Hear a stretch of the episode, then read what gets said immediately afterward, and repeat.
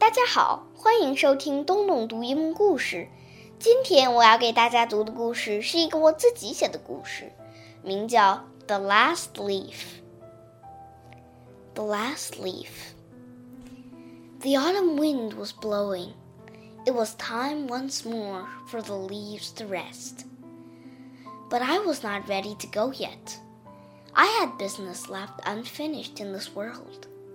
So when the next breeze of autumn air swept past, I held on tight and became the last leaf on the old oak tree. I sang for days and nights, so glad I was not yet leaving this world. One morning, I was still cheerfully singing when the old badger walked by, sighing. I called to him, Mr. Badger, why are you sighing? The badger answered, My time has come. I must leave this world.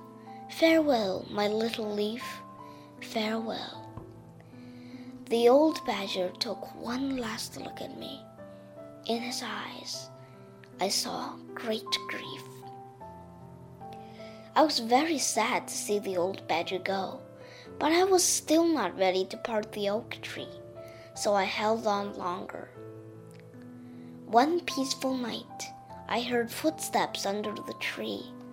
I looked down and saw an elephant she was looking at the stars in the sky, tears rolling out of her bright blue eyes. Why are you sad, Mrs. Elephant? I asked. Oh, if only you knew, my darling, she replied in a hoarse voice. I've grown old and useless, so you see, I must walk down to the tomb and die. She stared at the stars and cried some more. Then she walked down the night path quietly. I was so very sad, but yet again was not ready to leave. In the next few days, many creatures died, but every time I told myself that I couldn't leave. So I stayed there stubbornly for another week until the tree said something to me. It was a bright morning.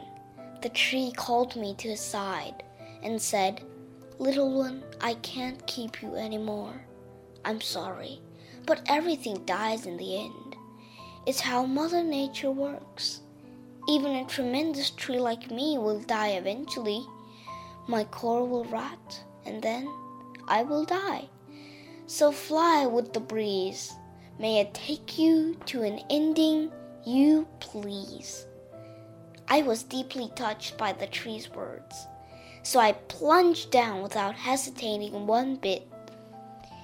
As I fell to the ground, I thought of my friends and family, and of how they loved me. But we all shall come to our ends, and I found mine. Therefore, I left no sorrow in this beautiful world. The snow came quickly burying my tracks forever.